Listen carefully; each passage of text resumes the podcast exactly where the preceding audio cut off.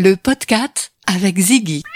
Ziggy, l'alimentation française et engagée qui redonne le pouvoir au chat. Et 10 euros vous sont offerts sur votre première commande avec le code PODCAT sur ziggyfamily.com. Le podcast en partenariat avec la revue Miaou, en vente chez les marchands de journaux et dans les librairies. Dieu a inventé le chat pour que l'homme ait un tigre à caresser chez lui. Victor Hugo. Vous écoutez le podcast. Pour l'épisode 2 du podcast, nous avons choisi de parler d'une race de chats, comme nous le ferons de temps à autre. Aujourd'hui, gros plan sur un des chats de race les plus populaires. On dit même qu'il est le plus répandu en France, après bien entendu le chat de gouttière. Ce chat, celui dont nous allons parler aujourd'hui, c'est un grand poilu. Il s'agit du Maine Coon. Le podcast, Nicolas Stoufflet. En ligne avec nous, Amélie Débat de la chatterie des Sentiers Sauvages, un élevage familial de Maine Coon. Bienvenue, Amélie Débat. Mais merci. Où êtes-vous située exactement? Alors nous, on a donc un élevage familial qui se situe sur euh, Brigné, au sud de Lyon. On lit parfois que le Maine Coon serait né d'un croisement entre un chat et un raton laveur. Est-ce que c'est une légende? Est-ce que c'est possible génétiquement cette histoire?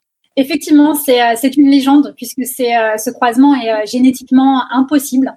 Euh, la légende donc raconte que le Maine Coon pourrait être issu du croisement euh, avec le raton laveur, donc ça c'est euh, génétiquement pas possible. Une autre légende raconte qu'il serait issu du croisement d'un chat avec un lynx, qui est aussi génétiquement impossible puisqu'on parle de deux espèces différentes. Par contre, ce qui, on n'a pas de, de réelle certitude sur l'origine du Maine Coon. Par contre, on raconte qu'il est possible que ce soit des croisements de chats de ferme américains euh, très euh, rustiques euh, avec des chats plus distingués à poils longs qui auraient été ramenés par bateau. Donc le nom Maine fait bien référence à l'État américain du, nord-est des, États-Unis et au raccoon, donc en anglais, c'est-à-dire le raton laveur, simplement parce que il y a une ressemblance. Tout à fait. Euh, la ressemblance euh, vient du, du panache en fait de, de la queue euh, du Maine Coon et de la, la couleur du, du raton, cette couleur un peu, un peu sauvage. Physiquement, justement, puisque vous parliez de sa magnifique queue en panache, physiquement, pouvez-vous nous, nous décrire le Maine Coon, Madame Débat? Oui, alors le Maine Coon, c'est le plus grand chat du monde. Euh, alors attention, hein, ne pas confondre gros et grand. Un Maine doit être grand, il doit être long et il doit avoir une bonne ossature. Euh, c'est un chat qui a un poil mi-long avec différentes longueurs et c'est un poil qui varie euh, énormément en fonction des saisons. Très fourni en hiver et avec collerettes euh, assez euh, abondantes. En été, ils ont un poil qui est quasiment court avec plus de différence de longueur. Au niveau de la tête, c'est un chat avec euh, un fort euh, museau, ce qu'on appelle la boîte, un museau qui doit être très carré. Euh, c'est un chat avec des grandes, des relativement grandes oreilles qui ont un plumet au bout qu'on appelle aussi le lynx tips, qui s'apparente, qui ressemble du coup à ce qu'on peut retrouver sur les lynx. Est-ce qu'il a des poils entre les doigts? C'est une chose que j'ai lue. Est-ce que c'est vrai que le Maine a toujours des touffes de poils entre les doigts? Oui, c'est vrai, absolument. Ils ont toujours effectivement des touffes de poils euh, entre les, les doigts, euh, plus ou moins en fonction des individus, mais oui, il y en a toujours. Quelle est sa longueur euh, quand on le mesure, disons, du bout du museau jusqu'au bout de la queue, quand il met sa queue à l'horizontale? C'est approximativement un mètre. Ah, c'est vraiment impressionnant. Oui, absolument. Est-ce qu'il y a une différence entre les mâles et les femelles? Tout à fait. Euh, Les mâles sont bien plus imposants que les femelles. Pour donner une idée, une femelle, euh, une belle femelle adulte va être entre euh, 5 et euh, 7 kilos, alors qu'un mâle va être plus sur les 8-12 kilos. Le Maine Coon, est-ce que vous pouvez nous en parler quant à son caractère? Est-ce que c'est un, est-ce- c'est un chat agréable, un chat très doux? Oui, absolument. C'est vraiment, euh, c'est un chat d'un caractère extrêmement euh, stable. Euh, on l'appelle le doux géant et ça se vérifie vraiment. Euh, C'est-à-dire que c'est un chat qui n'est pas anxieux euh, et qui a confiance en lui, confiance en l'humain. C'est vraiment un, compagnon, euh, un compagnon idéal.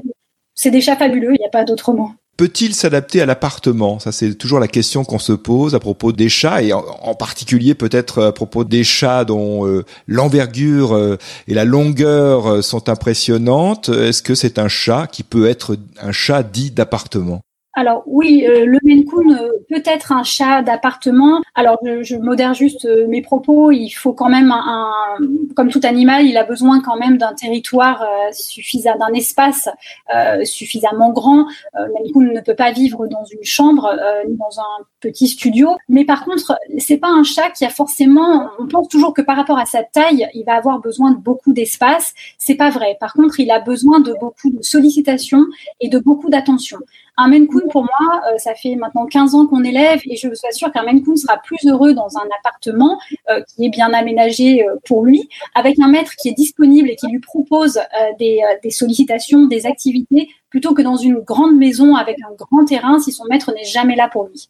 Un grand chat affectueux, mais a-t-il des fragilités? Oui, il a des fragilités, comme, euh, comme je vous répondrai, comme tout animal de race. Euh, il faut bien savoir que quand on prend un animal, euh, un chien ou un chat, hein, qui soit dit entre guillemets de gouttière, la sélection qui est derrière, c'est une sélection qui est naturelle. C'est-à-dire qu'en gros, les plus costauds vont survivre et vont se croiser avec les plus costauds et ainsi de suite. Un animal de race, il faut bien savoir qu'on part au départ sur, au niveau des fondements de la race d'un nombre plus limité d'animaux et que on va euh, sélectionner. Alors bien sûr, le travail de l'éleveur euh, est de sélectionner aussi au niveau santé, mais pas uniquement. Et un chaton plus faible n'est pas n'est pas laissé à son triste sort et va être accompagné, biberonné, etc. Donc tout animal de race est nécessairement en termes de santé plus fragile qu'un animal de gouttière qui, lui, est arrivé par sélection naturelle. Donc le Maine n'échappe pas à cette règle. Maintenant, est-ce que c'est une race fragile? Je suis pas forcément d'accord avec ça. Il y a par contre euh, un véritable travail d'éleveur derrière, de sélection, de vigilance en termes de santé. Et c'est certain que, ben, comme toute race à la mode, euh, il y a beaucoup, beaucoup d'éleveurs et pas toujours suffisamment attentionné, on va dire, sur ce point-là. Donc, il faut être vigilant, effectivement, à, euh, ce que le travail euh, d'éleveur derrière ait été fait dans les règles afin de préserver cette, euh, cette magnifique race. Mais ces points les plus sensibles seraient, par exemple, les problèmes cardiaques, euh, non, on va dire sa, sa, fragilité, elle est plutôt en fait euh, liée à son gabarit, donc ça va plutôt être au niveau euh, des articulations, au niveau des hanches, au niveau des genoux, donc des, des luxations, des, des, choses comme ça, de l'arthrose.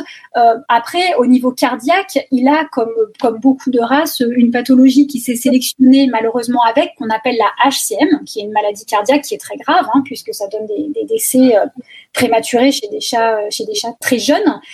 mais cette cette pathologie normalement, ne devrait plus se voir. Donc, nos Maine en fait, actuellement, sont testés euh, par ADN pour s'assurer que euh, la partie qu'on s'est testée au niveau ADN de cette pathologie euh, est absente du mariage.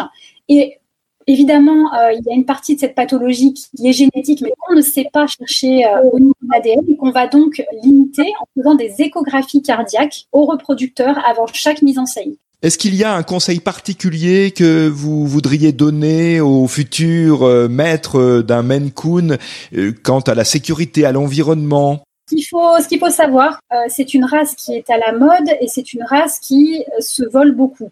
ce qui veut dire que de laisser sortir un Maine Coon, hein, même si il est stérilisé, même s'il est habitué à son environnement et qu'il va pas aller bien loin, c'est jouer quelque part à la roulette russe à chaque sortie. C'est-à-dire que votre chat, bah, un jour ou l'autre ne rentrera pas. Combien de temps ça prendra, c'est difficile à dire, mais euh, ça arrivera.